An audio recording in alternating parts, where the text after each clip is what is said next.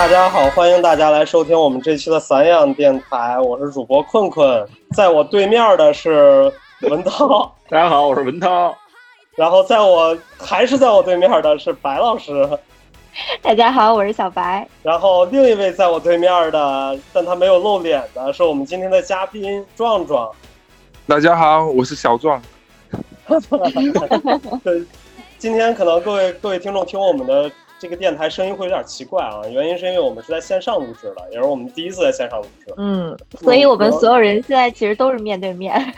对，都是视频面对面，都是对面。对，然后我看见老朱以肉眼可见的速度吹气球吹了起来，这个体型。没有，我最近减肥已经减得很成功了，已经瘦了好几斤了。跟大家解释一下，因为各方面，比如北京疫情的原因啊，然后这个朱老师离开了北京就再也没能回来，等等种种原因，所以导致我们这一次，对，就是所以导致我们今天是第一次这个给大家尝试线上录制的方式。如果有音质方面的问题，也希望大家能够多多体谅。对，对，只能多多体谅了，我们很难改，实话实说。然后，而且而且还有另，而且还有另一个原因啊，是因为我们这期的嘉宾壮壮，然后是我我跟文涛的好朋友，然后壮壮也不在北京，在厦门，对吧？啊，是是。对，然后我我们急切的想要拓展一下我们嘉宾的那个嘉宾圈，所以我们没办法，因为因为我不知道为什么。对吧，白老师跟文涛，就是我们发现我们认识了好多好多嘉宾，包括之前在北京的嘉宾，现在全都慢慢在往上海、往南方转移。对，对，是吧？所以我们准备紧跟着潮流，就是我们虽然不走，但是我们找这边的嘉宾，是吧？哦，先先探探路。对对对。然后那这期我们聊点什么呢，白老师？这一期我们其实我们在开这个选题会的时候，很快就把这期主题定下来了，对吧？并且是我们的嘉宾。对，并且是我们嘉宾自己提出来的，就是因为我们三个说话好像都频调比较一致，但是壮壮说话就很可爱，对，于是 于是壮壮壮壮自己说，哎，那我们就聊一聊方言吧。所以这一期我们的主题就是方言。这个这个可能我，嗯，对，来吧。毕竟我是口音最突出的一个人嘛，是吧？壮壮是哪里人啊？先给我们大家介绍。福建的啊，我是来自福建漳州的，可能大家没有听过。呃，漳州是一个比较小的三线城市啊。然后漳州的水仙花是比较出名的。啊，漳州有四宝，啊，水仙花，然后八宝印尼，还有什么啊？还有片仔癀。哎，那是三宝，不好意思，生生活数学不够用啊，数着数着少了一个。对我感觉是壮壮马，壮壮马上就要跟我们说说欢迎你们来来漳州，欢迎来到漳州玩。做完广告，然后今天的录音到此结束，是 没有。然后漳州，对啊，就瓜果之乡，然后水果很多。但就是一个三线的小城市，比较宜居吧。啊，我实话实说，漳州这个城市，我上个月不是上个月，就两周之前居然知道了啊！真的知道了？你看，这就是命运的安排。对对对，因 因为因为我我回了山东之后，然后牙龈上火特别厉害。嗯嗯，然后后来后来我爸就说给我推荐了一个牙膏，那个牙膏叫片仔癀。对的，对的，对的。嗯，然后就一下买了一箱片仔癀回来，然后三盒吧。然后我就上网查了一下，发现就是那个片仔癀的产地漳州是特别有名的。啊，是是是，正好是两周之前，所以刚才壮壮壮壮一说那漳州的，我一下想到那个片仔癀了。是的，是的，不是那个牙膏真挺好用的，我强烈安利，比他妈我之前用的什么美国的牙膏什么都好用多了。你要不就把这个品牌名说出来，看看我们能不能得到赞助；要不就点到为止，好吧？没有，不是叫片仔癀，它就叫对那个品牌就叫片仔癀，就是一个药品牌就叫片仔癀。然后他们有出一款药，那这款药呢，就是用呃十几种非常名贵的香料去呃就是提提提取出提炼而成的。所以这个药还挺贵的，一颗大概就小小颗的吧，就大概大拇指那么大，半个大拇指那么大吧，一节大拇指那么大就要六七百块钱，啊，而且还不好买啊。我我觉得咱这期别聊方言了，咱聊特产吧。聊特产了，聊特产。没有，而且但是它那个就是清热解毒，然后比如说你刀就是手被割到了啊，或者说是上火啊、牙龈肿痛啊，包治百病啊。呃好，吃吃下这颗安利，江湖郎中啊，呃，是是是吃下这颗安利。OK，好，那别看我们这个壮壮在说这个中文的时候，感觉大家好像说跟我们的这个口音很可爱，但是我听老朱跟文涛说，壮壮是有正宗的纽约口音的，是吗？对在说英布鲁克林口音布鲁克林腔。哦，布鲁克布鲁克林腔。真 没有。也举个例子啊，其实我嗯我是觉得啦，我可能讲英文会带一些南方口音啊，但因为我因为我之前在上学的时候是萨凡纳嘛，那南方其实呃感觉南方人讲话就是那种呃就就就那种抑扬顿挫还是比较明显的。对，就感觉在说唱一样。对，有一点有一点那种感觉，因为呃，Georgia 它其实是一个呃，就是 hip hop 文化很很很很就是群体很大的一个地方。嗯那你们、你们、你们上课怎么说啊、就是那种老师，Yo what's up, dude? You work? 是这种吗。也没有啊，上课一般是不会这么讲。然后，但是你如果去一些洗车店啊，或者说去一些，因为黑人其实还挺多的，我们那边，但是就是就可以感觉到，就是特别是像，呃，怎么说呢？这种南方口音我也不知道怎么讲，就是讲话会比较带有那种节奏感。举个例子，你可以即兴即兴给大家表演一下。即兴给大家表演一下，对。我也不知道举什么例子，其实。OK，因为因为可能在场除了三位以外，只有我一个人是在英国就是读书。那么就是我们读书的时候，所以如果有美国的学生的话，是非常非常明显的。就是全班可能全班可能五十多个人，然后老师在那里讲大课或者是做这种 tutorial 的时候，比如说老师说了一个什么，然后所有人回答都是呃 Wow that sounds nice，或者要不就是什么 OK that's listen fabulous 或者叭叭之类，然后只有美国 Cool that's cool very cool。我怎么感觉你在损我们呢？没有没有，就是就是就是，而且那个那个他是一个美籍韩裔，应该是那个男男生，他是韩国人，但从小在美国长大，所以永远老师说什么，他就在那感觉就是无形之中抓个 B，，你知道吗？就在酷。That's cool，That's cool，就一直搁那儿酷酷酷酷来酷去，然后最后让我们班那个老太太就直接就忍不了了，That's not cool，对，就就典型的一种美国的那种文化，还蛮有意思的，我感觉。嗯，英国人就是那种那种什么对什么，You bloody America，对他们对这个，特别是呃伦敦，就在伦敦生活了很久的人，对于这个咬文嚼字还是蛮。你像我们有个老师，因为有一个词可能就是 often，就经常的那个词，他就一定要让我们读成 often，就那种就是所有的词呃都要呃嚼嚼那个嗯音或者是怎么样，还蛮有意思的。感感觉美国好像会比较比较懒，会把一些音直接划过去哈。对，对，给我举个例子，对，没事。不是他好多啊，他他们经常就是这么说一句，尤其是那种黑人跟老头儿跟白人老头儿说话，都是那种嗯，一句话，你感觉他只说三个单词，但实际说十个单词，是 特别快乐，然后还会吞各种音。关键是你们举个例子呀，我也在这儿因看。我举个例子学不来，我真的已经有点学不来了。举个例子，这种感觉要要放在当下的语境会比较。举个例子吧，比如说，嗯嗯，我也不知道，谁来抛砖引玉一下？你飘着你去？就就设想一个，我也不知道，其实这个这个设想一个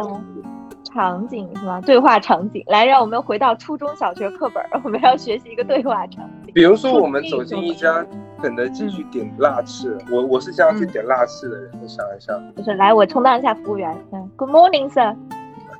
What can I help? 没有，他一般是 What can I get for you？然后 对对对对对我一般会说说 Can I get six piece hot wings, please？就是会，就是会南方口音可能就是会有一些音会比较重，然后会跳过一些音这样。哦，可是我感觉壮壮刚刚说的很标准的英语，哎，就像我们小时候听的听的那种英语磁带里面的那种听力。没有没有没有，过奖了过奖了，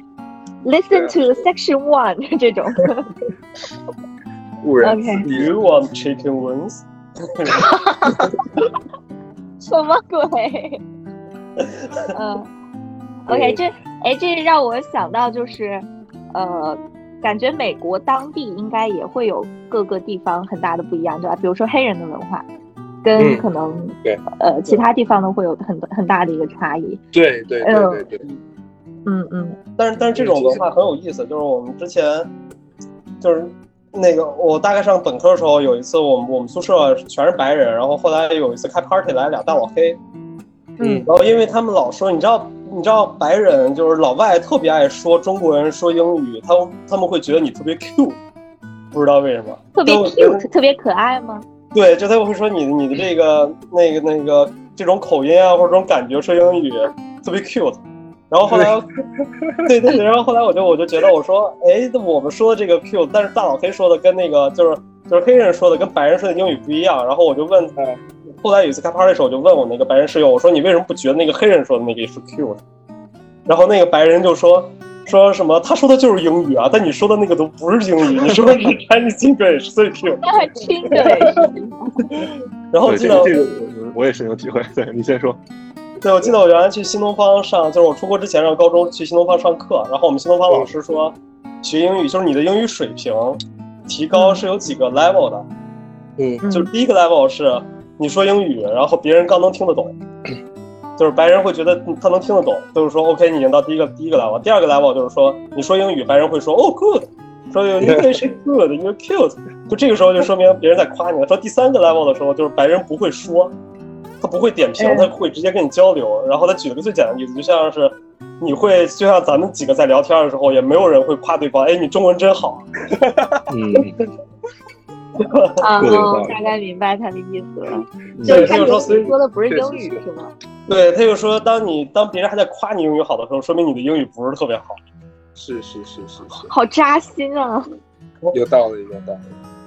那真的是有道理。我觉得这特好玩。嗯，而且而且我觉得这个这这个其实有的时候是一种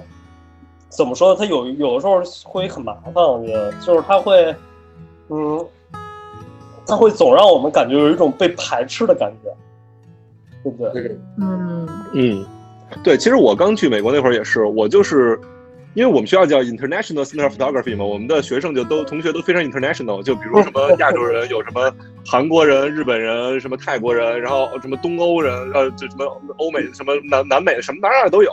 但是我就是，那当然也有很多本美国本土人来。然后就是我就是更喜欢跟那些其他国家人聊天就是就是也不是说不喜欢跟美国人聊天，但是跟他们聊天就有时候他们就很有时候就有点费劲，他们就觉得我说一个什么东西，就是假如我哪个语法用错用错了，他们可能就听不懂我在说什么了，就有时候就这种事情发生。但是我跟就是其他国家的人，不管是不是中国人还是其他哪国家人，我说英语，我就是胡说一句什么 English 啊或者什么的，就是语法什么乱七八糟的，他们全都能 get 到我的意思，我觉得特别有意思这一点。嗯，对，真的是这样的。嗯，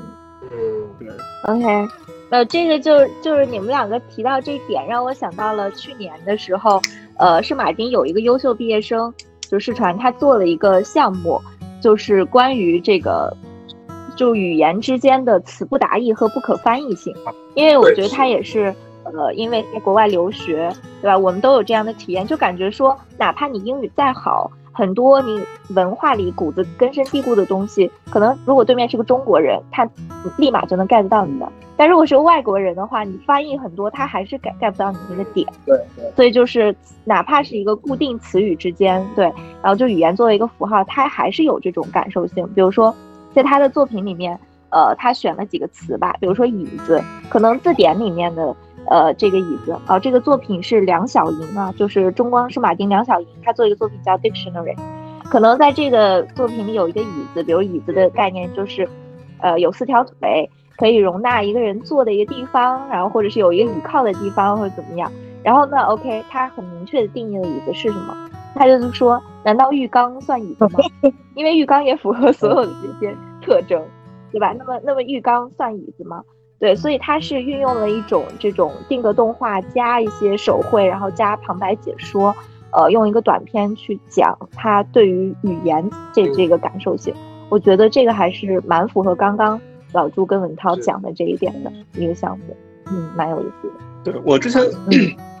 我之前看过一篇文章，好像就是具体很早以前看的，具体我记不清了。就是说各国之间的语言就是有一个文化差异，就是在不同语境下，比如我记得那会儿举个例子说，一个西班牙语，他们有一个词儿，那个词儿就是你翻译不过来，它就是指在特定的一个语境下，然后特定的一个事儿，然后你可以说出这个词儿来表达一种情感。但是你这个中文或者英文里就没有这个词儿，你就是永远都翻译不出来。对。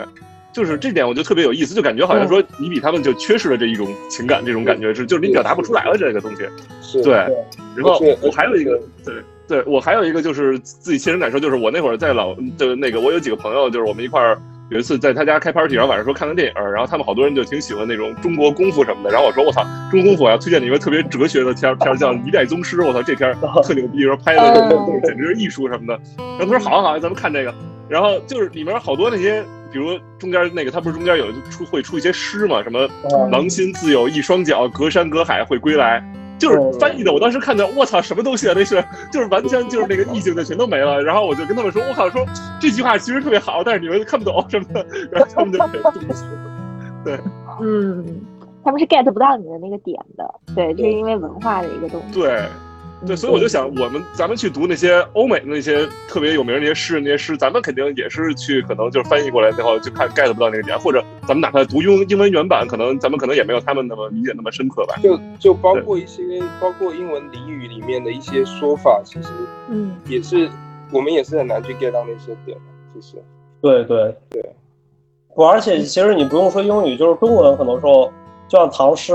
我们现在觉得好多时候觉得唐诗其实读起来没那么押韵，原因就是因为唐诗当时写的时候根本不是普通话嘛，啊，对吧？唐诗当时是是是浓粤语的那种，对，偏粤语是浓浓音，对吧？还是叫什么无音啊？我忘了，就是嗯，所以就是真正的唐诗应该是用粤语读的啊，是这样的吗？对，对对对对对。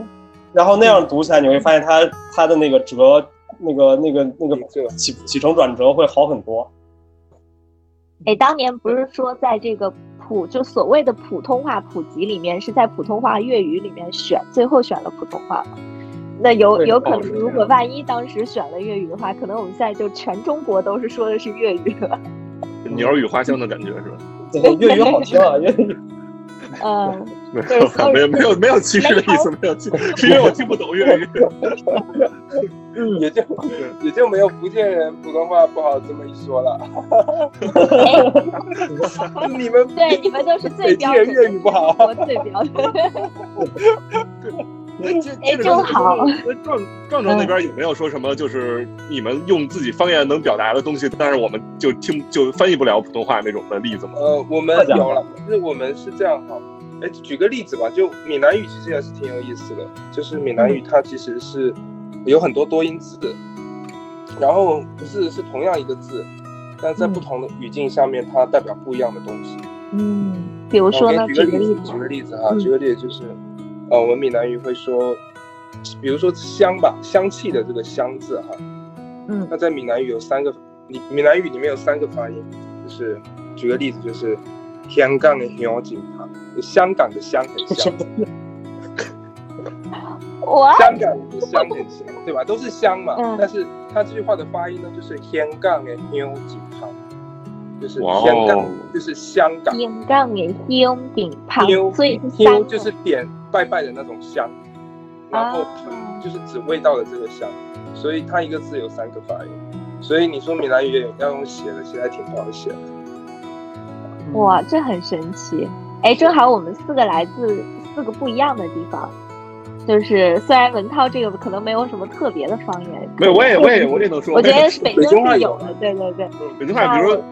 我也可以举个例子，有三三个读音，比如“卧槽”这个东西。OK OK。比如，比如你就是发现，就就表现特别惊讶，然后就是发现特别就是我操，就是这种感觉。然后，就是就比如说忽然说 说一个东西，你有有点不可置信，就会你就可以说我操，就这种感觉。然后，然后或者说，如果你急了，你要跟客人打起来，就是我操，就是这种感觉，就是反正就是不同语境下也是不同的语气。对，这这个可以可以。这个跟日语很像，我发现，就是因为因为我不是年前在学日语嘛，它用日语好多时候特特特特别蛋疼的地方是一个词，它发音两个，假如说两个两个两个东西组成，两个字组成，一个词发音，但是如果你的重音在前面，它是一个词；它你的重音在后边是另一个词，但是那个词是完全一样的。两个，嗯，来举个例子，考验你日我忘了，好像是你的还是什么东西？白老师要 Q 到八千块钱的日语班了，是不是？对我，我要，我一定要跟大家说一下老朱这个梗，花了八千块报了一个日语班，到现在五十音图还没背全，不好意思，日语的例子，到现在还举不出个例子来，哎呦，主要是 疫情，疫举情的一个呀。扎心了，扎心了。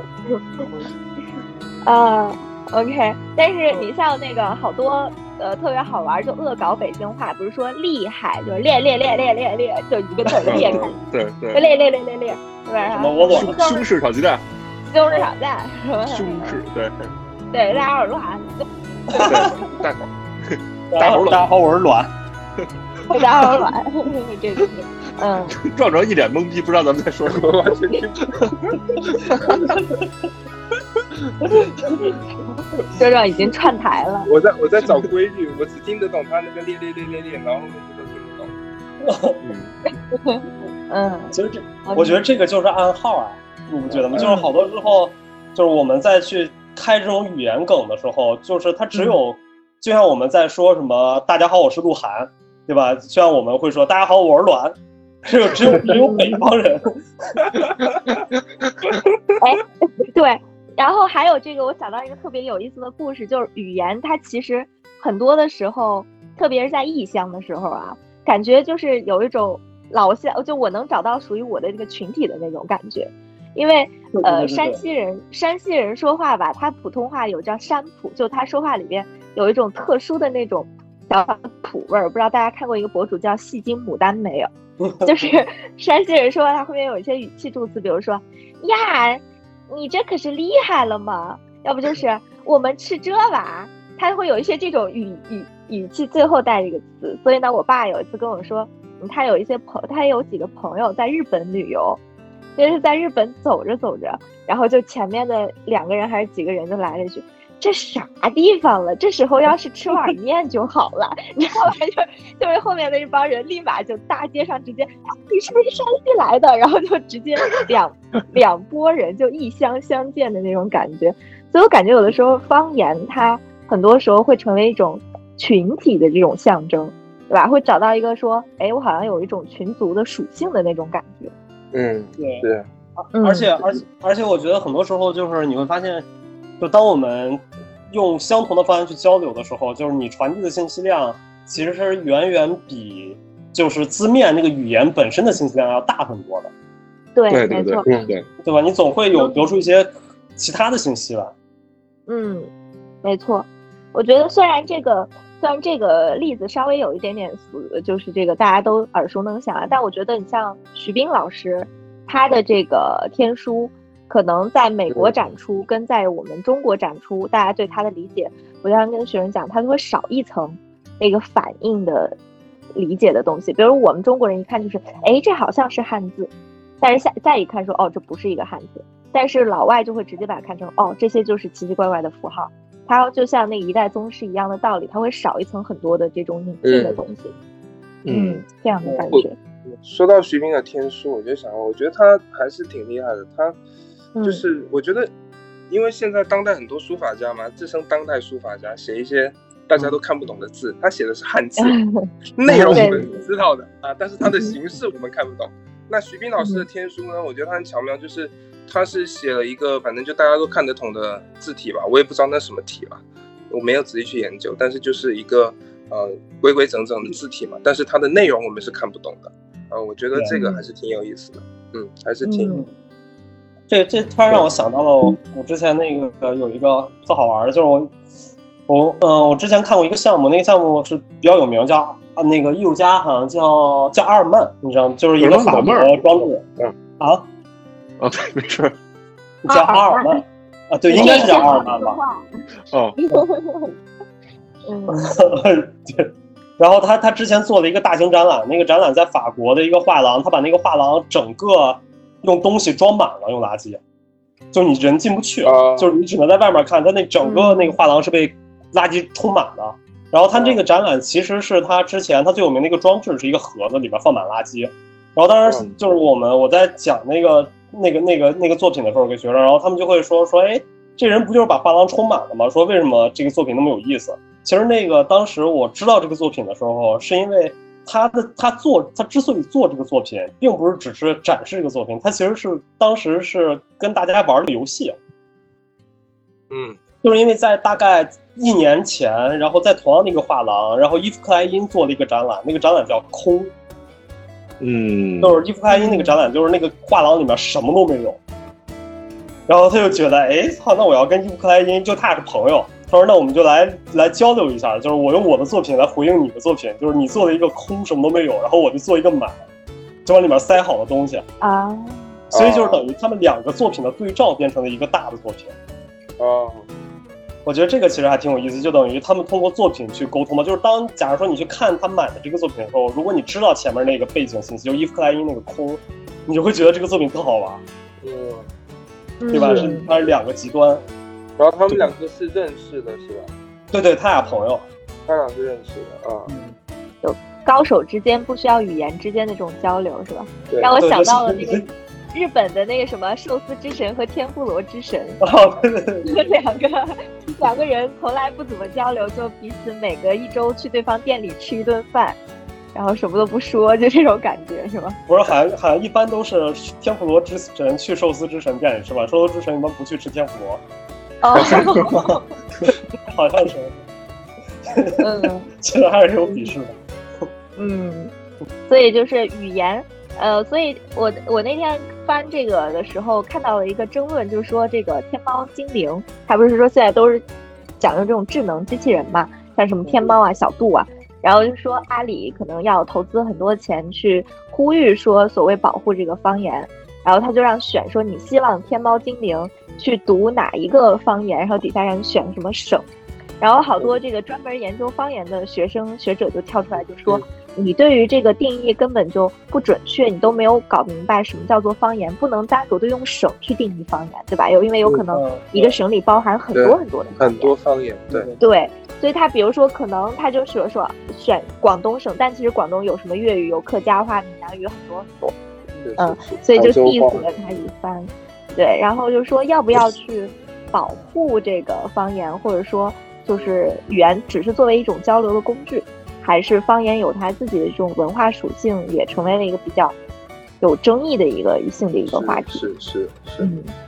不知道你们对于这个事情怎么看？嗯你说这让我想起来一个挺逗的事儿。以前我们我是跟朋友一块儿去河北那边拍戏，然后刚开始就是我们就是每开就是开车去的嘛，然后每开到一个村儿那种地儿什么的，然后就嗯那个地儿我们就那个村儿完全听不懂，然后就是在经过了几个村儿以后，我们在有一天到一个村儿以后，那个村儿所有人都在说普通话。我说我操，为什么这个地儿牛逼，所有人都说普通话？我说我们这村儿他妈有十几种方言，不说普通话，怎么没人能交流了？对吧？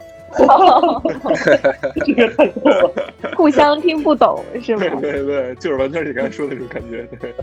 嗯，普通话人没人听得懂。呃，我觉得的确是这个互联网的发展对于这些地方性的文化特色是会有一些呃，就是打压的作用啊，或者说呃，对啊，就不利于这种地方性文化的传承。对，嗯因为我就对，就把大，家的个性变得共性。你说，对，因为因为我记得我记得我之前上上了一什么课呀，我忘了，反正也是跟教语言有关的。然后他当时老师在讲的时候就在说说，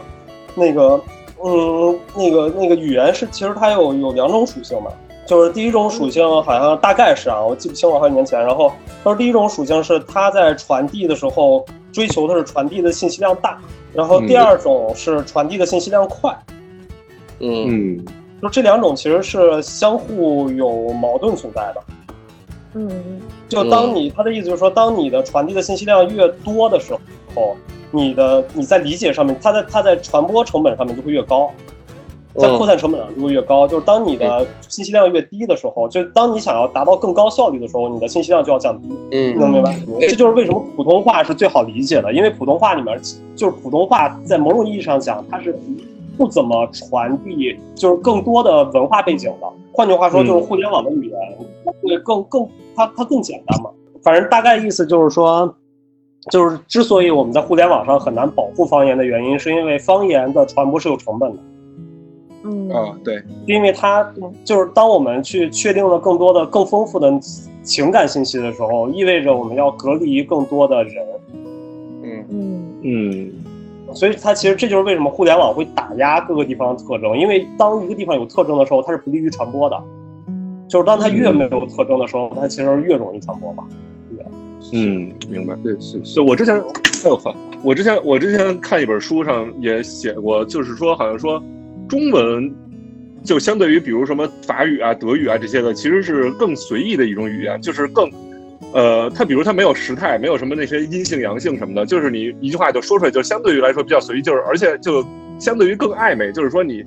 呃，你你的意思，比如这一句话意思可以有很多种解解读的方式，但是就是，对，就是就是你从某种角度上它是更美的一种语言，然后像法语那种，它就是更严谨，就是更表达一个事儿更确切，就像坤友刚才说的，就是一个更信息量更大，就是比如说什么咱们那些什么那那些二战什么的，什么波茨坦公告什么那些的，他们那些最后为了达到什么精确的，各个国家都认同那个，他们最后都是用法语来撰写那些那些文章的。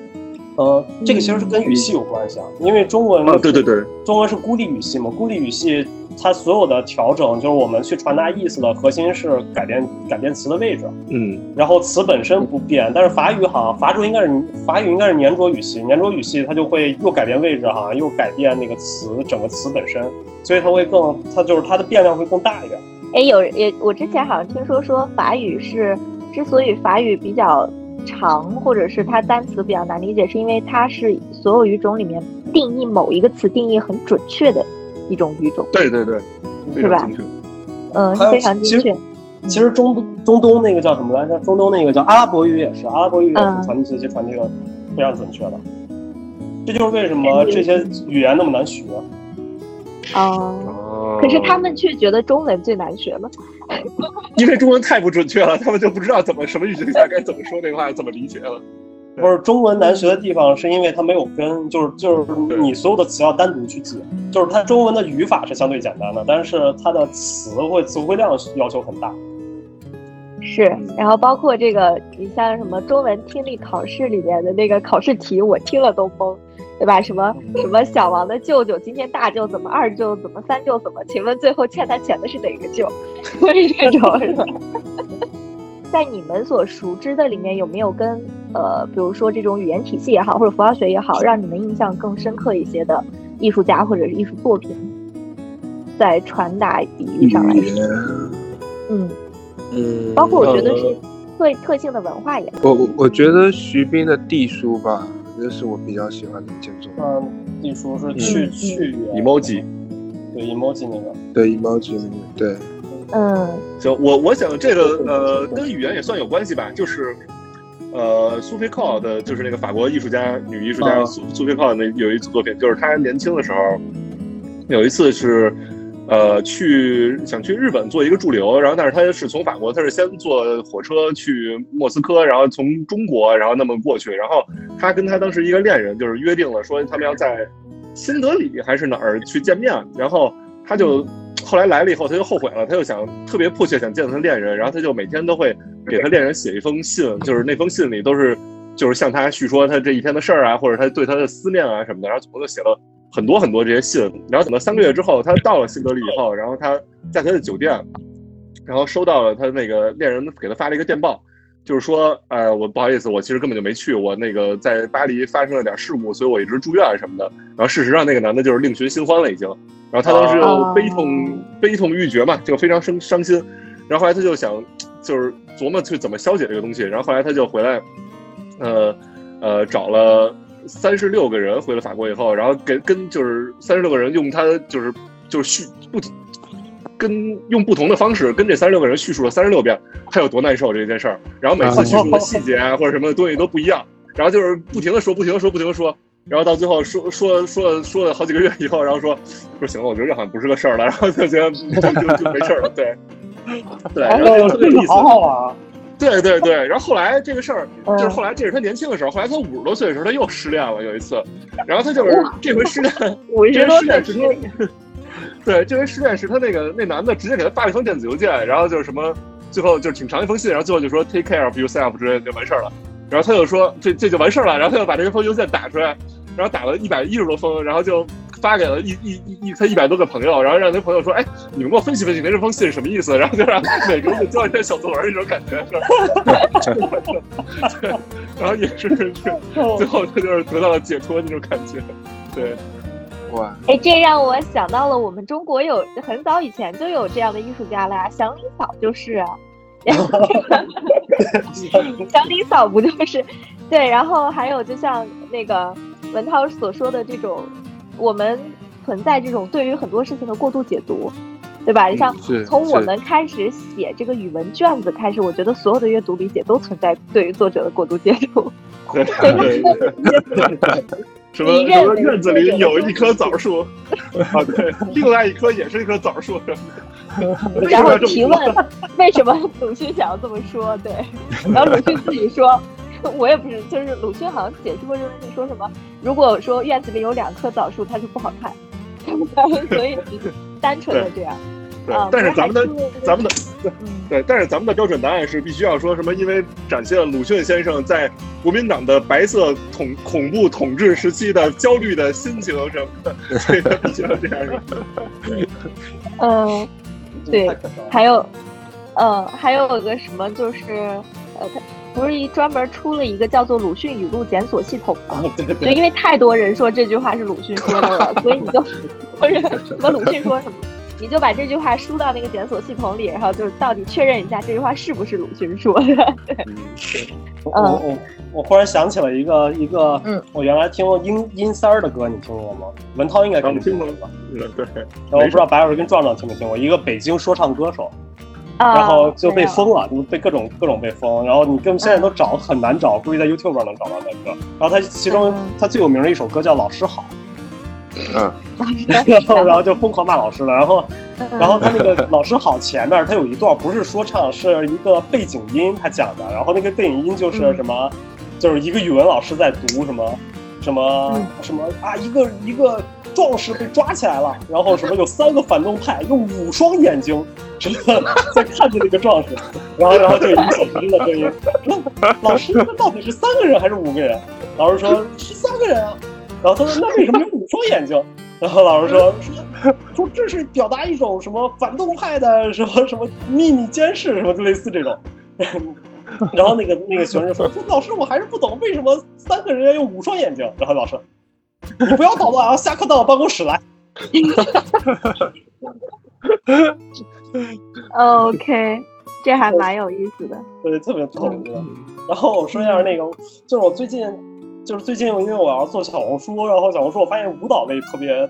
大家特别喜欢看。所以我最近在恶补现代舞。那你得分是谁跳吧？得是漂亮小姐姐跳才行。不不不不不，你不懂，小姐姐跳没用，必须得是老太太跳。啊，是吗？因为老太太牛逼。然后我当时我当时看了一个，就就是我看了，因因为其中有一个现代舞的一个演员，我特别喜欢，然后叫汉，不是英国叫什么阿阿。叫叫什么来？我忘了啊。阿克阿克姆汉，就是他是一个现在现代舞英国最有名的一个一个一个大师吧。然后他当时他跟一个台湾的那个跳舞的一个女的也特别特别有名，实际上叫许芳宜，他们两个一起合作过一段那个舞蹈。然后当时我在查那个许芳宜的跳舞的时候，我看了那个他们两个合作那个，我觉得真的特别牛逼。就是那个舞蹈叫灵芝吧。灵芝还是感知，我忘了，就是就是灵也是那个灵魂的灵，然后知是知觉的知，还是感知我忘了，就是那个那个舞蹈，当时我没有看解读什么的，我直接在 YouTube 上搜的。然后他们两个人跳一个双人舞蹈，就是当时我看完那个舞蹈，大概就看了一分多钟，我就能感觉到那个这两这个整个的舞蹈要表现的基本上就是一种特别痛苦以及抗争。然后那个女的许芳宜表，我感觉她应该是个武士之类的人。然后那个男的就不是一个人的存在，就是那个那个阿汉就不是一个人，他是一种一种状态的存在。然后后来我觉得这个其实就是我不知道他对不对，然后所以后来我在网上就查了这段舞蹈，然后我发现那个舞蹈就讲的是一个什么什么部落，然后许芳宜演的是那个部落的女皇，然后在战败之后他们的伤痛和灭族了之后那种绝望感。所以当时我看完那个，然后再回想我当时看那个时候，突然就觉得其实很多时候就是我们之所以愿意看艺术，包括。舞蹈就是我现在特别愿意看现代舞，就花很长时间在看那个。就是我觉得它其实是不是，它不是语言，它不需要去语言解读的。对，它是突破语言的边界的。嗯，而且我觉得它比较好的地方是，当你不需要语言的时候，你不会过度解读它。这是我最近得出来的一个一个一个新的结论，就是我真的是觉得，就是当你去，当你所有的过度解读，全部是源于你需要用语言去呈现的。嗯，对，对吧？因为你不会，因为我们所说的过度解读只是解读，但你不会过度感受，就是你感受了，但它就是感受了。是，对我这个就，嗯。呃，那我先抢一下。对，这个就是我记得中国有一个传那个是《山海经》里还是什么写，我忘了。就是说仓颉造字嘛，仓颉造完字以后，不是说天雨粟，鬼夜哭。我我对他的理解就是说，这是在就是文字发明以前，人和神他们都是这些都是和和鬼这些都是可以沟通的，可以通灵的，可以通过他们的任何表达方方式，比如说这种舞蹈啊，这种什么这些东西。然后文字是给他。相当于一个牢笼，是给他一个边界，让你限制住了他们的这些沟通，然后所以就是是对他一种惩罚，把本来应该是秋天丰收的那些粟，然后给他扔下来了，然后那些鬼也哭什么的，对，就是我是这么理解的，反正。嗯，我我昨我我昨儿听了一个法国学者讲杜尚，然后我觉得讲的特别特别好，然后他其中在讲杜尚的时候，他讲了很多杜尚理论，我原来不知道的。然后他其中讲了一个杜尚理论，叫无偏无无差别化对待，然后就是杜尚的一个核心思想。然后他就说，杜尚觉得，杜尚认为，只要是当语言出现了差别化，就是语言是很大程程度上去承载差别化的。这就是为什么杜尚在一辈子中他特别不爱说话。嗯。然后也是杜尚，他杜尚自己在在在说的时候说，他特别特别愿意下国际象棋。对，然后他觉得晚年的一直在下国际象棋。对，他就说下，他说他之所以愿意下国际象棋，是因为国际象棋是唯一一个他可以跟另外一个人坐在一起，花六个小时但不说一句话的运动，就是他们在交流但不用说话。嗯，所以我觉得这个其实还挺有意思的，就是当我们去去去说话，有去产用语言去表述的时候，往往就会承载各种各样的信息偏见。我觉得。但但是但是说到说到语言传递信息这个事情，我之前跟一个朋友聊天，然后我觉得他说的还挺有道理。他说语言其实传播效传播信息的效率是很低的，远远低于图片啊或者视频，或者说是一些比如说我们说的舞蹈或者说其他的艺术形式。呃，我觉得还是挺有道理的。嗯嗯，我我觉得东西不一样吧，就是语言的语言传递的信息是更精准的。更精准的，没错，对对。然后，其他的另外像图片什么传递信息，我觉得它很大程度上是不精准的。原因是它需要我们个人的背景，就是我们的自身经历不一样，得出的结果不一样。对，对没错，对，是。因为正好就是我们所，我虽然专业不一样，但大我们四个所学的其实都是视觉语言，对吧？我们学的这个专业都隶属于视觉语言。那从我的这个角度讲的话。你比如说像视觉传达，因为它就是 visual communication，它就是一种用视觉去交流的这么一个手段和方式。嗯，然后也有一个我觉得特别有意思的就是说 logo 的这个事情，因为现在只要是搞设计，大家都流行说整一个 logo 啊，或者是怎么样。但其实对吧？最开始我们说 OK，在设计 logo 这个初衷的时候，其实从心理学上有一个点叫做母语羞涩。就是比如说，如果我们最为什么 logo 的是一定要用一些图形，比如说星巴克可能就是一美人鱼或者怎么样，或者耐克一个对勾，就是因为呃，当特别是最开始以英文为母语的这种国家，就像汉语对我们一样，因为太常见了，所以带给人一种有一种觉感，感觉好像是廉价感啊，但好其实是一种羞涩感的一种心理感受。你就比如说，你想象一下，呃，就像随便举一个例子。呃，比如说我们在这个中国街边能见到很多的这种小商铺，它直接就打一个这种标题，叫什么“小强面馆”，对吧？什么老敢吃？对这种，因为太太直白，就是因为太直白，所以会带给你一种比较廉价的心理感受。啊，所以你像美国很多这种特别大的品牌，它你你认为，比如说 Nike。它其实并不是一个真正的英文单词，Nike 是就是在希腊语里面是希腊女神的意思，然后它写的时候特别像 N I K E 这四个字母，所以它其实是用希腊语转英文化的这么一种方式去做的。是这样吗？我还以为就是创始人名字叫 Nike 呢。不 不不，它它其实 Nike Nike 它是从这个希腊拉丁语转英文式的一种写法，所以写出来好像是 Nike 这样子。它是类似于这种自自创词，所以很多为了避免说这种语言直接性带给我们心理上的这种羞耻感，很多的大品牌都会用一些自创词，嗯。就像呃，所以就是在对，然后再配上一些相对应的这种图像型的 logo，所以它带给更多消费者的这种心理感受好一点。包括哈哈根达斯也是一样的，哈根达斯这个词其实来自于北欧的一个语系。然后呢，包括它那个 H，就那个 A，就那个冰淇淋上的 A，大家有没有注意上面有两个点儿，那个小点儿，它加那两个小点儿就是为了故意给美国人一种。我不是，我不是美国本土品牌的感觉，对，就是为了给一个高级感，所以才在这个头上加两个点儿，就就是用这样的方式，所以我觉得这个还蛮有意思的，呃，所以之前就是说，呃，说为什么日本的设平面设计水平大家会觉得很高，就是因为日本的这种不带语言性，就非语言性的视觉语言传递给大家是传递的，会让你觉得哇，特别有感同身受的那种感觉。对你这，你这让我想到，这是视觉语言。嗯嗯，我之前看一本书，是蒋勋，是台湾的一个作家写的一本书，叫《孤独六讲》。然后他其中，对，其中有一讲就叫语语言孤独。然后他就描述，就比如说你两个人，你越了解对方，就是比如两个一个一对情侣，就越了解对方，然后他们就反而就是他们的语言沟通就越顺畅，就反而就是越容易伤害对方，就是越那种。感到孤独那种什么的，然后，然后有一次他在大街上，就是在法国巴黎的大街上看到一个中国什么老太太，然后跟一个法国人，他们俩就是完全不语言不通，然后就是中国人老太太就自己拿中国人自己边说边比划，然后法国人就说着法语什么的，但是他们的沟通反而就是特别开心、特别快乐的一种感觉。然后给我，然后我自己的一个体验是我以前在呃 PS 四上玩过一个游戏叫那个《风之旅人》，我不知道你们听没听说过，是一个。非常哲学的，就是英文叫 Journey，是非常哲学的一个游戏。就是，就是你刚一开始你就在一个沙漠里，然后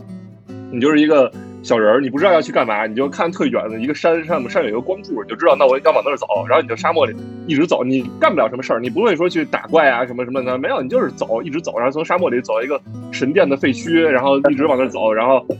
你中间会有遇到其他玩家，就是这个游戏是这么设计，就是会就。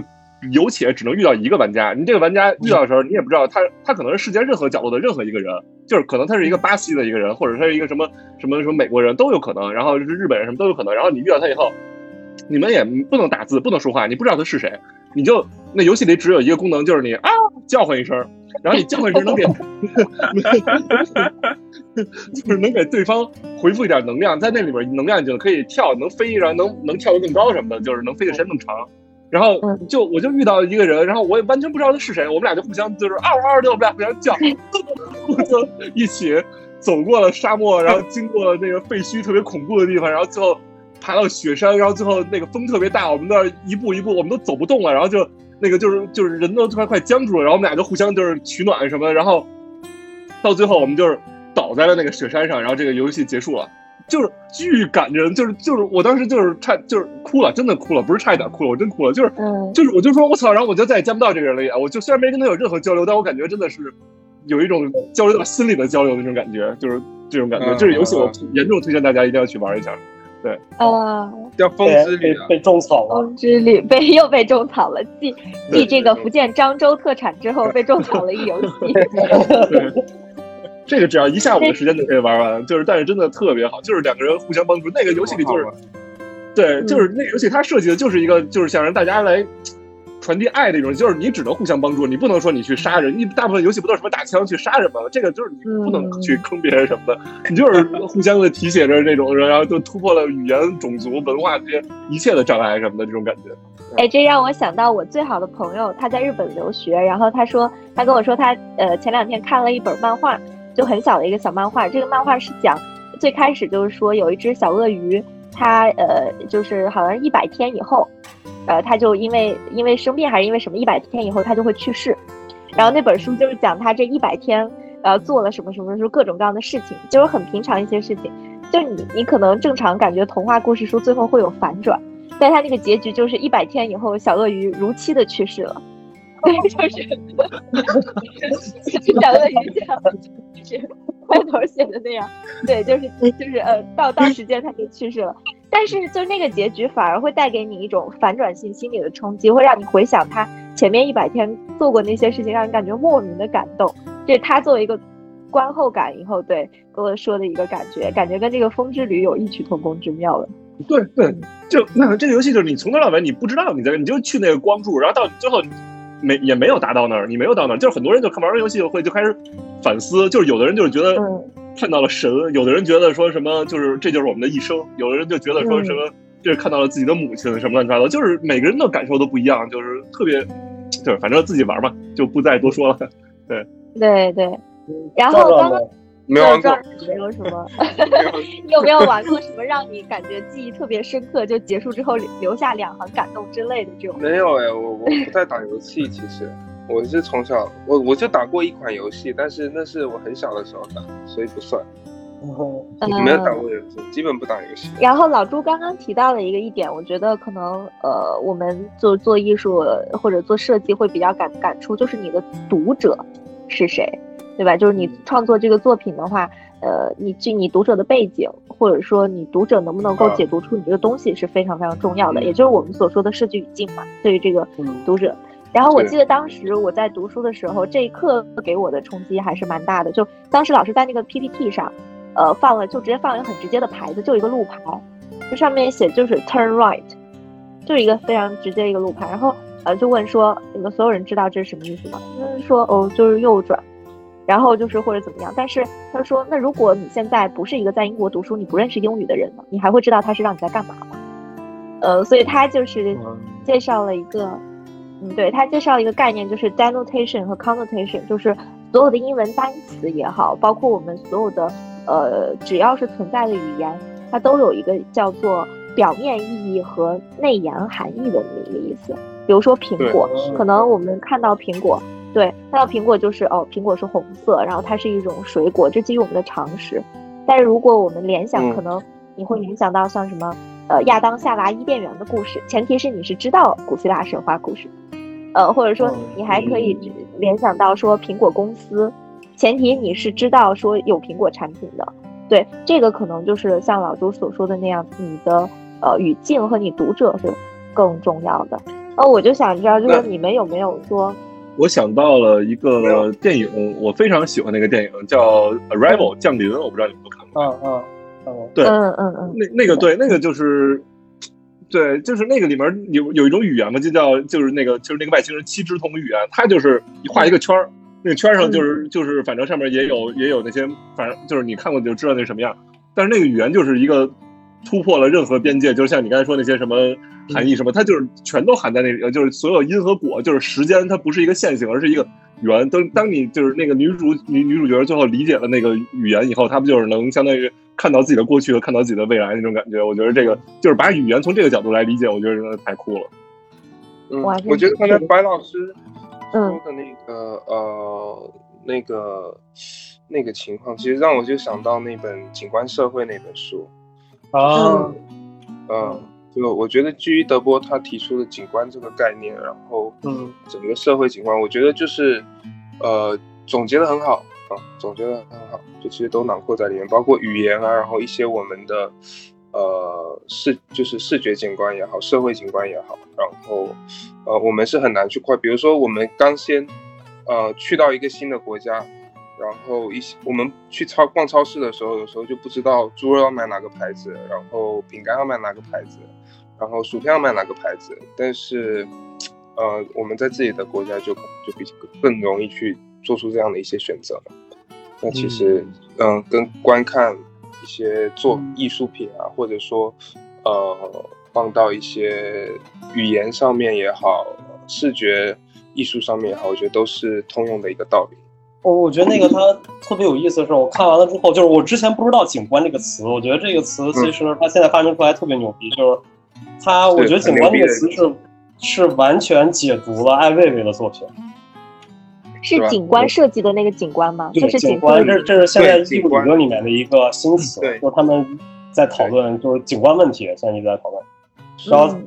就是如果你用景观这个词，就可以解释所有艾薇薇作品。就艾薇薇的作品的核心其实是制造景观嘛，嗯嗯嗯对吧？它并不是以一个作品为核心，它也不是传递观点，然后他其实是嗯制造景观，就在在媒介在媒体上面。嗯啊对，这个这个还挺好玩的。景观然后详细一点解释呢？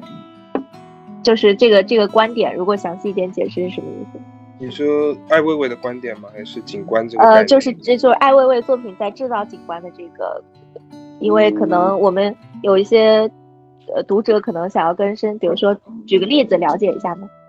嗯，就举个简单例子，就是我嗯艾薇有一个有一个作品，其实不是那个，它不是一个正式作品，但叫腿枪，你知道吗？Leg gun。啊，我知道那个，嗯就是呃 举着自己的腿，对，就 gun 嗯那个那个项目，其实是他很早就开始做了吧？我感觉得有十年前吧，十年前还是五年前，就是他在国内被软禁那段时间做的嘛。他做那个很简单，他就是在 Facebook 上，或者说在当时还没有 Twitter 吧，我忘了在什么媒体上面，就各种各样的社交媒介上面，他会邀请嗯他他自己，或者他会邀请他各种跟他见面的朋友，然后包括他出国之后的朋友，他孩子。就会把腿举起来，抬在眼前，把腿变成枪的一个姿势，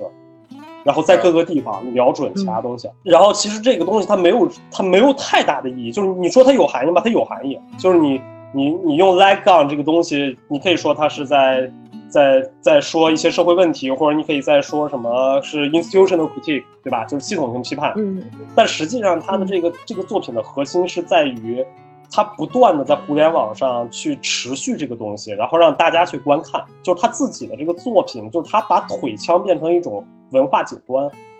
然后供大家去欣赏。嗯所以这个本身这个过程其实是那个作品。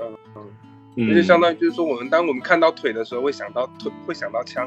就把腿跟枪建立了这么一个联系吧。呃，不过这个这个我觉得还是非常好玩，这是一个蛮新的概念的。我感觉这几年刚刚也没有什么特别多的书，所以我我还蛮感兴趣的可以去读呃那个啊居伊德波那本《景观社会》，我觉得他讲的特别好。嗯，OK，我现在那个我刚刚在看，还没看，刚开始没看几页。接下第三口案例。OK，接着说。嗯然后刚才白老师说那个语境、那个内涵外延那个东西，我我突然想到一艺术家，嗯就是那艺术家是个美国艺术家，叫什么我忘了，叫什么 Gabriel 还是叫什么？就是他，他有好多作品，我觉得特别好玩，就是他是特别愿意，就是他的作品特别容易被大众 diss，就是 他的特色是吧？就是对，特别有特色，就是特别他他特色就是被 diss。然后他当时最有名的一个作品，他最有名也不能算是最有名吧，就是他出名的一个作品，是他在嗯七几年还是八几年的时候，在中央公园，然后他在中央公园里面找了几个工人，然后在中央公园的一个地上面挖了一个什么直径两米乘两米的一个大坑，然后拿铲子嗯就挖了几个小时把那坑挖出来，然后挖完了之后又花了几个小时把那个坑用那个原来那个土再把那个坑埋起来。嗯，然后这就是他整个作品。然后他作品，不过他的作品其中还有一份 statement，那个 statement 写的非常详细，就是说他在整个过程中，他在讨论的是土地、环境以及整体我们的归属，不是归属观那个所有权问题。嗯嗯而这个作品最好玩的地方就在于，它其实没有结果，就是它没有展现，因为因为你知道，就是他说，当你把这个土完全埋回去的时候，它跟没挖一样。嗯就是这个作品，就做做之后跟做之前没有区别，但你又不能说它不存在，因为它真的那么多人花了那么长的时间，费了那么多力气，然后去干了那么一个事情。嗯呃，这应该这应该就算是那个过程艺术，算吗？对，就是差不多。他他的创作过程是作品本身，就像那个那那个叫谁啊？呃，一个叫做一个墨西哥的艺术家吧，叫叫哦，对对对对对，推冰块对的对，Iris，我们之前讲过，我特别喜欢他。对嗯，非常浪漫。嗯，就是踢冰块那个浪漫。嗯，踢，冰块，嗯对，然后，然后当时那个还有 Gabriel 还做了一个作品，我觉得跟白老师那说那比较相近，应该是他做的，我记得就是他在美国一个中部哪个在在 New Hampshire 还是在哪儿，还是在田纳西我忘了。然后就是他在一个火车的火车路的中间，嗯，就一个火车道，一个美国的一个火车，然后他在路的一个边上嗯立了三块牌子，第一块牌子上写的什么，呃，quarter mile 什么 landscape real star，还是什么什么 park will start，类似这种，就是说还有四分之一公英里，然后这个景观就要开始了。嗯，然后过了四分之一英里，然后他又立了一块牌子，叫 star star view，就是说你开始去看。嗯，然后过了两 mile 之后，他又说 it's over。嗯 呃，但实际上他什么都没有变。然后他他整个作品要做的就是说，我通过立这三块牌子，把这中间的这个过程的语境转换掉了。嗯就当你看到牌子之后，它虽然没有变，嗯但是你看到第二块牌子之后，你看到的风景的，你对它的理解语境全部产生转变了。心境这发生了个就不再是嗯这很像啊，这个格语录的这个有意思。作品啊，格语录，哈哈，格语录，格语录，对对对对，我我对，格语录还挺厉害，挺喜欢他的作品。对我也蛮喜欢的。所以这个其实也是我觉得就是它怎么说，就是换句话说，这就是语言白老师之前说的内涵跟外延嗯，嗯，之间的一点关系吧。就是当我们去理解它的时候，没错，因为其实不管不就视觉语言，当然因为呃，我经常就是跟就是学生们说什么说视觉语言的是你不可能说有任何一件作品或者任何一件设计，你指望说全世界呃所有种族零到九十九岁所有性别的人都可以看得懂，这个是不可能存在的。就好像我们的方言，甚至是每个国家的语言都是一样的道理。你不能指望全世界人都能理解中文，也不能指望对对，它就是你一定是针对某一个群体，然后你想要传达某一种信息，所以它所谓的语境才会是存在的。让我嗯印象特别深刻的一个，让我对这个概念有很强烈认知，是我本科，因为我本科是学产品出身嘛，在英国，然后我们老师呢是一个德国人，你就想一下德国它那个严谨的程度，所以当时我们班有一个同班同学是一个英国男生，然后他做产品设计是非常好的一个学生，所以他当时我记得很清楚，他做了一个给非洲某一个特殊的部落，然后因为那个部落有一种特殊的病，就类似于像那种埃博拉、疟疾啊什么这种病，但是呃并不是因为没有这个这种药，而是因为运输条件不够完善，所以这个药可能运不到他们那个村庄，所以他就是设计了一种运输类的产品。呃，能够就是比如说保温或者怎么样，呃，然后他所有的建模，然后包括调研都很完美，但他唯独就是最后老师问了他一句，我们老师问一句说，OK，你这个因为它是一个这种传输装置，它需要打开，包括药品都需要去怎么使用这个剂量，他问说你怎么能让当地的人读懂你的这个产品和读懂这个药品，然后他就很理所当然说，我做一个说明书了。对吧？我就配一个说明书了，对。嗯但是他的调研里面明明有一条，就是当地这个就是族群部落经济极其落后，对吧？就是包括根本没有什么受教育程度，不识字，所以你就对你根本就不认识字，你这个说明书怎么可能派得上用场？对，呃，所以它就产生了一种巨大的这种矛盾点。就这个例子，然后我们老师就说，你看你的设计产出，哪怕你做的再好，但是你是不不不不匹配你的用户，不匹配你的语境的。对，对嗯，所以这个例子让我印象特别特别的深刻。哎你你你你让我想到我之前看过一个作品，我觉得还是挺有趣的。它嗯它是呃，就也是挺概念的一一件作品。它是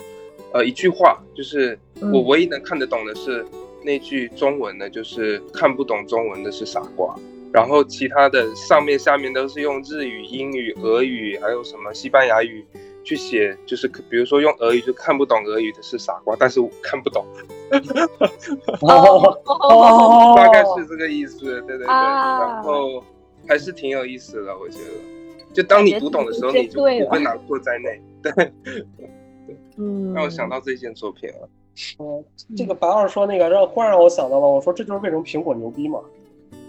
对，对吧？苹果苹果乔布斯设计的概念就是说，所有任何一一个人拿到了不需要说明书就会用了。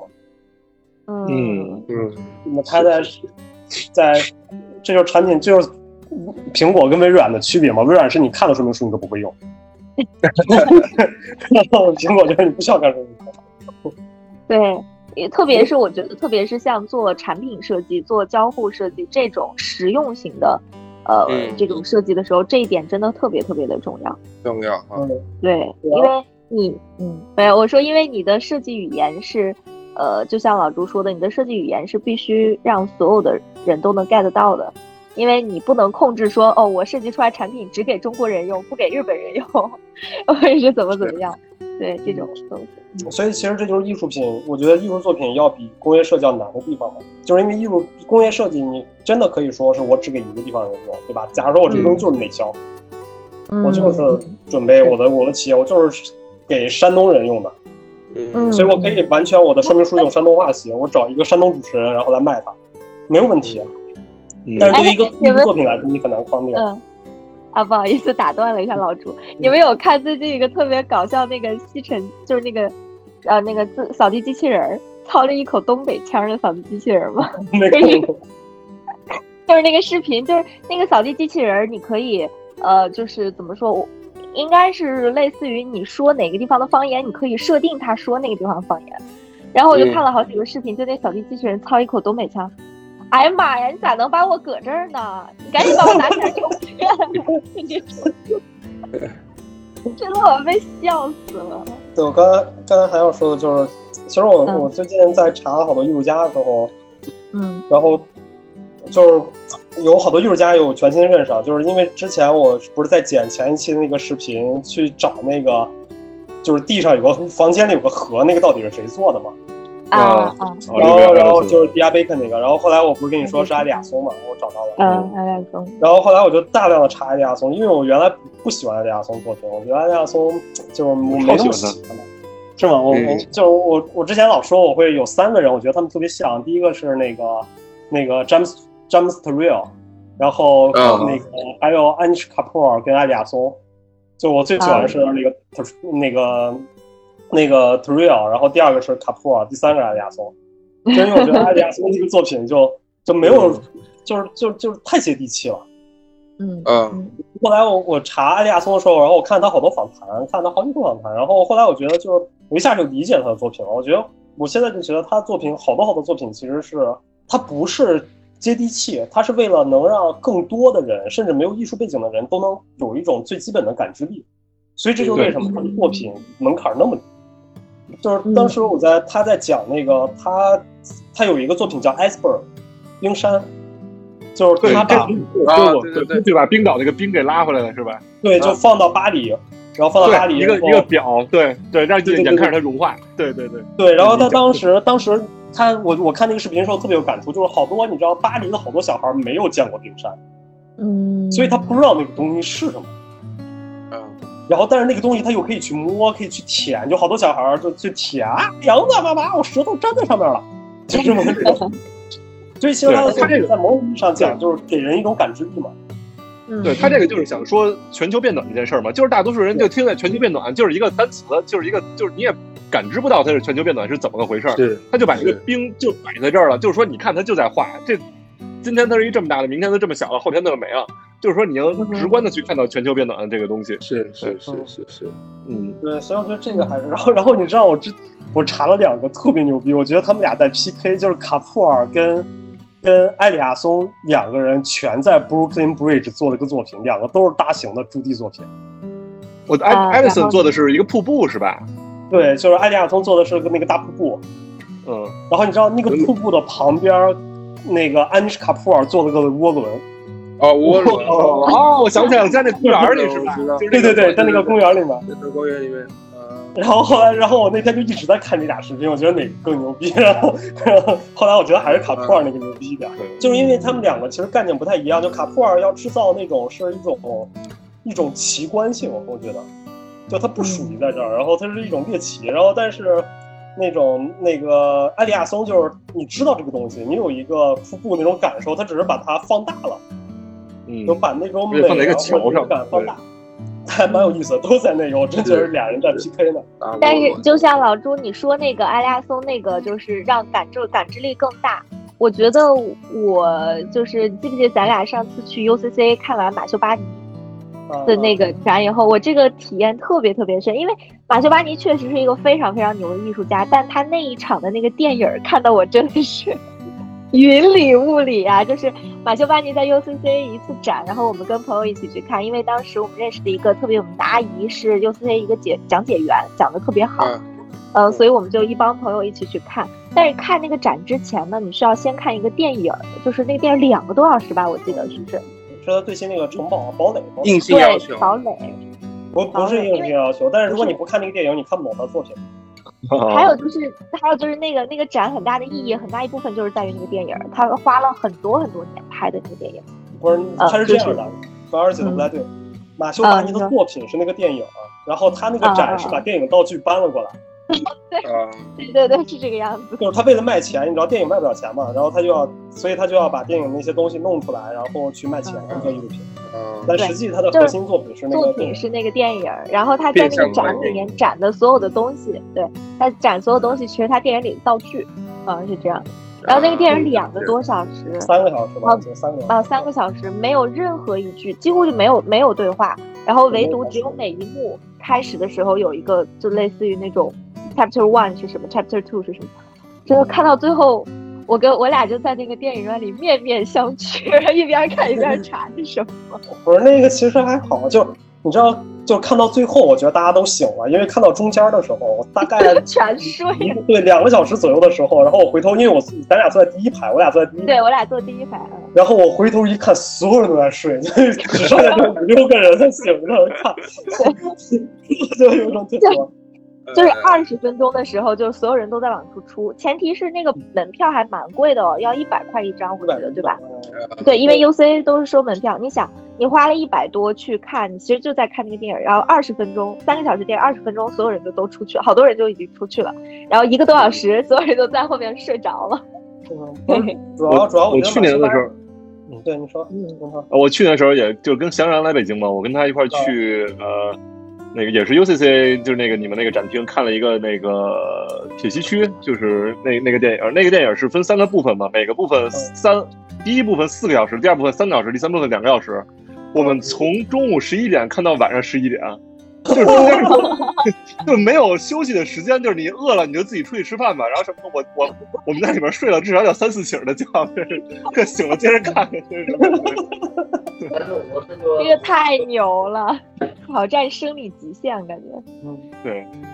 我马修巴尼那个，我还真挺喜欢，因为马修巴尼，我觉得他是一个很大转变嘛。因为马修巴尼早期那个种悬丝什么，我特别特别喜欢，我觉得太好了。对，就是他更多是那种视觉冲击，但是他到现在从那种生命之河呀，到这已经变成讲故事了。我觉得就，嗯，就 是讲大自然的那种，他就结合宗教、自然。对，全。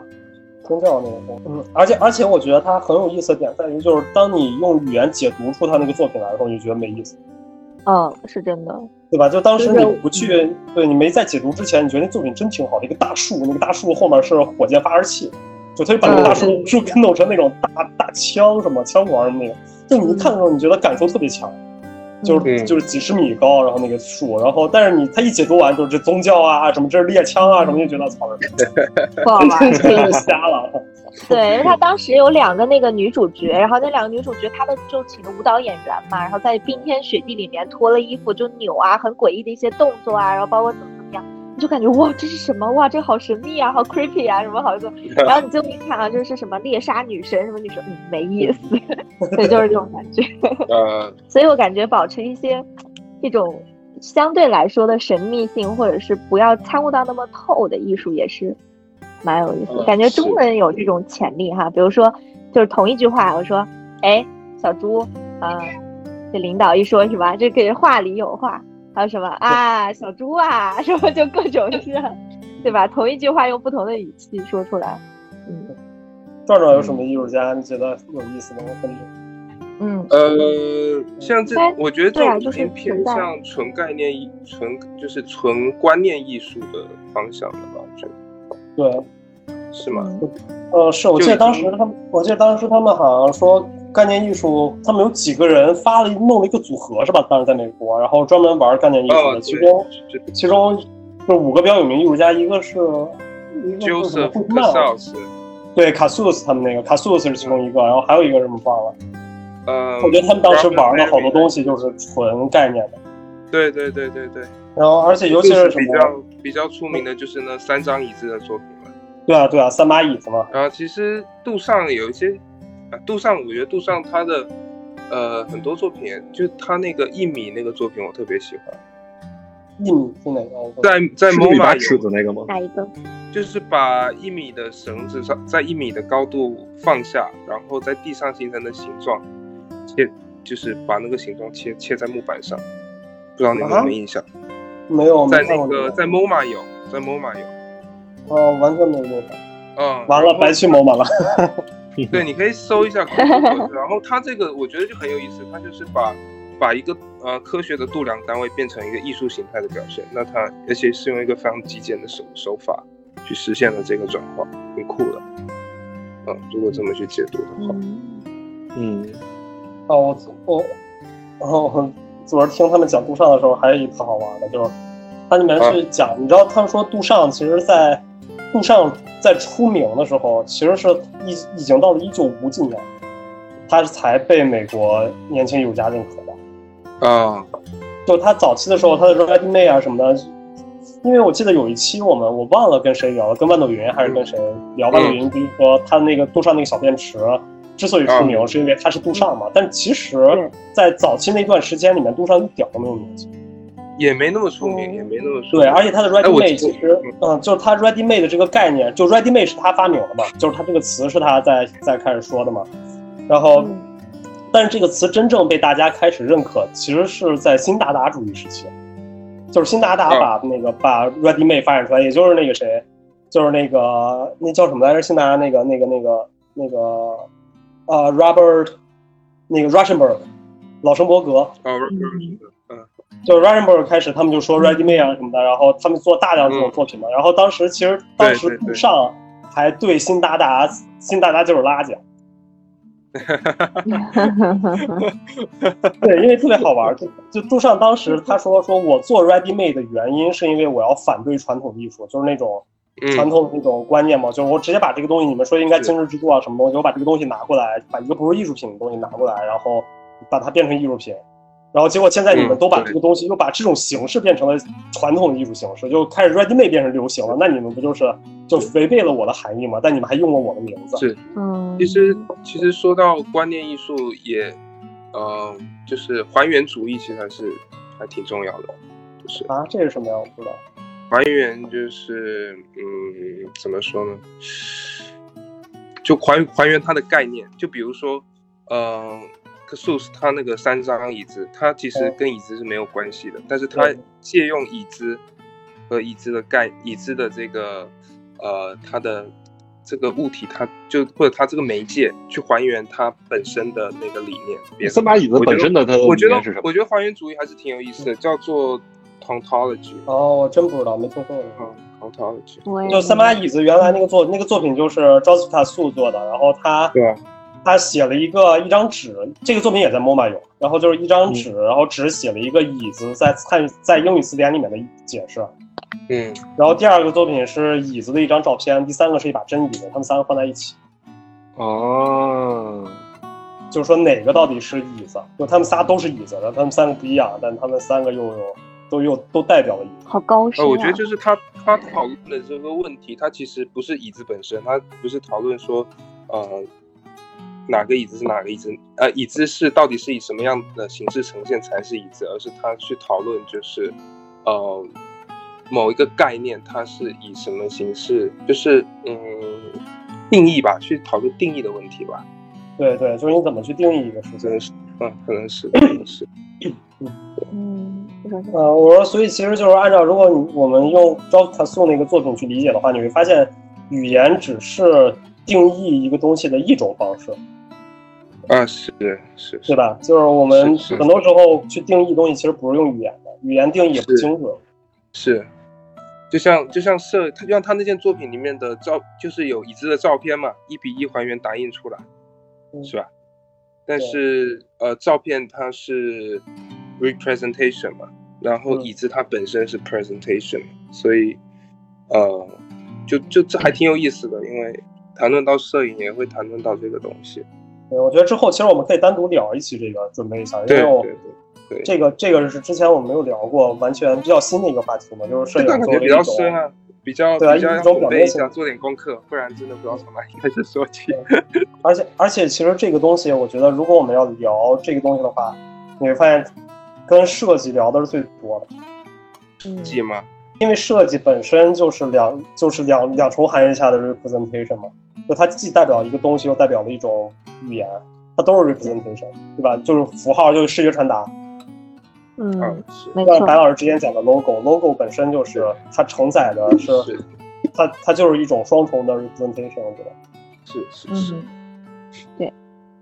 所以因为呃，就刚刚讲到说定义，因为我们不管做艺术啊，或者在做设计，总是在定义一些概念，就是表达一些我们对这个概念切入点的一个方向。然后让我想到，就是我们玩了一个很俗的一题，就是做时间。但是从设计的角度来讲，而不从艺术角度来讲，从设计角度来讲，什么叫一个好的设计师？就是又能清晰的把这个概念讲清楚，又能够呃收到钱，因为设计其实是它是有一些一定商业化在里面的嘛。对对，它有功能性，它有商业化。然后，所以这一点我特别特别佩服的就是 Nando 工作室，就佐藤大。嗯然后他做时间的一个项目，我觉得做的特别好的一个是就是就是 N E N D O，就日本有个设计师叫啊，佐藤大工业设计师，然后这个是他的工作室名字叫 Nando 工作室对。然后他就是 Nando 之前在那个进东京的青山旋转画廊嗯，做过一个展，嗯就他做了一条十六米的长方形透明壳的那个钟表，就它代表这十六米代表一长段时间。嗯然后呢，你那个观就观众就上来，对，然后你就比如说你是一个二十岁的观众，我就给你切一段二十岁的钟表，就它那个十六米长是可以切开的，嗯就各种切。那不是蛋糕吗就比如？说你二十岁，我就给你切，对我就给你竖着切一块二十岁，你就把这个二十岁拿走。你是三十岁，我就给你切一个三十岁，然后一直就是，但是你是要付钱买你相对应的那个时间的。然后一直到我把这十六米所有的时间都卖完了以后，这就代表着什么？就代表着我的时间一点一点在被出售，然后展品最后呃观众买回了各自他看展的那个时间，我这个展品也结束了，然后你观者的时间也结束了。所以它，我觉得它就是一个展，然后把一个利，就是怎么说，就是商业性跟一个艺术性结合的特别好的一，个、哦还挺酷一。个概念。我觉得他太会对赚钱了，他这个东西就是真的 太赚钱了。真的是天才哦，哇，这也是有点会赚钱真。的是天才。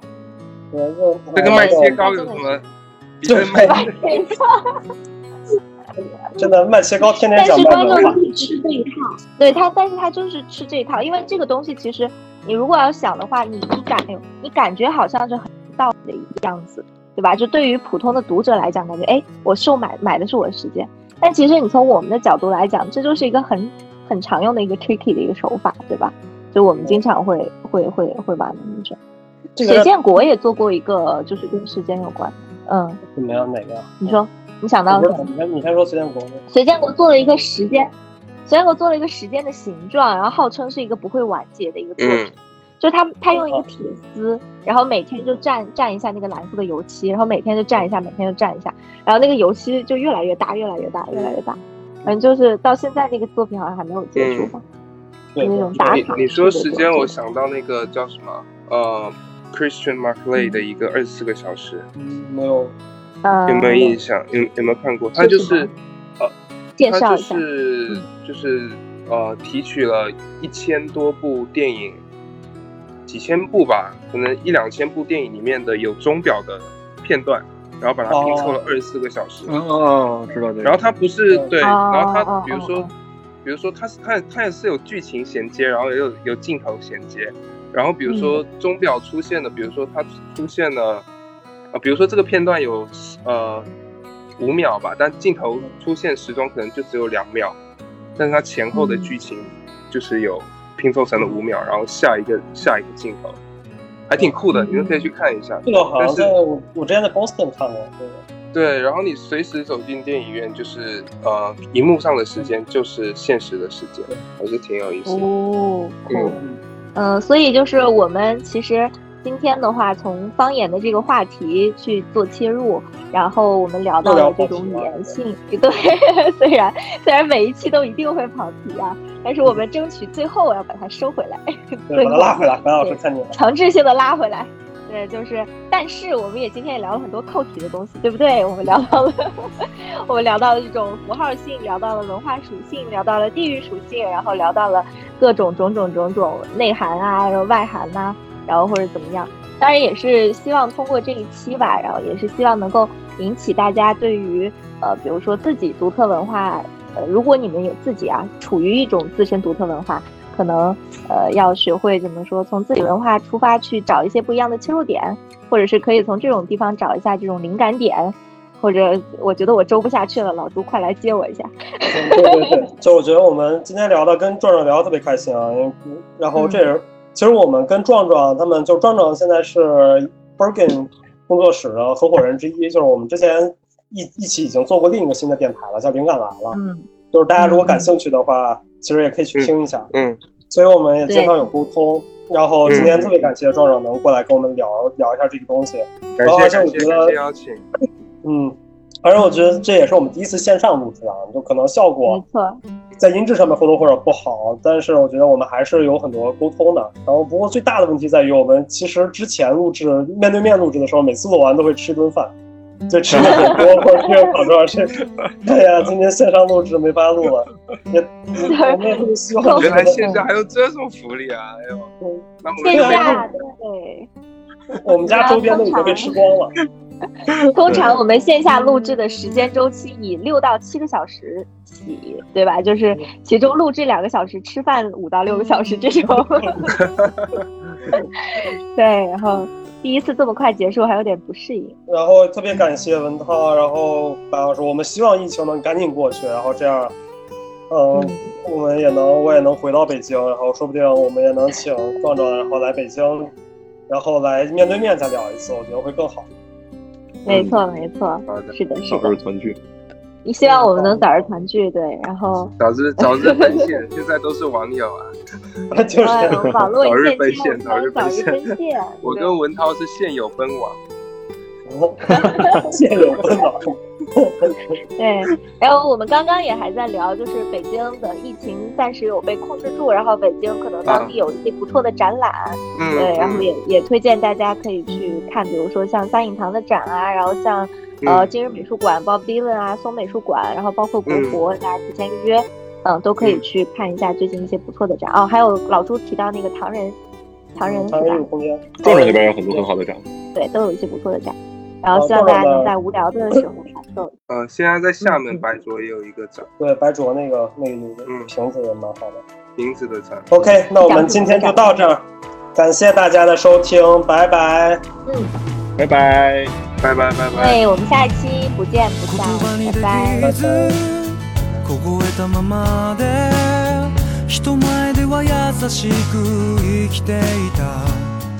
雨の 夜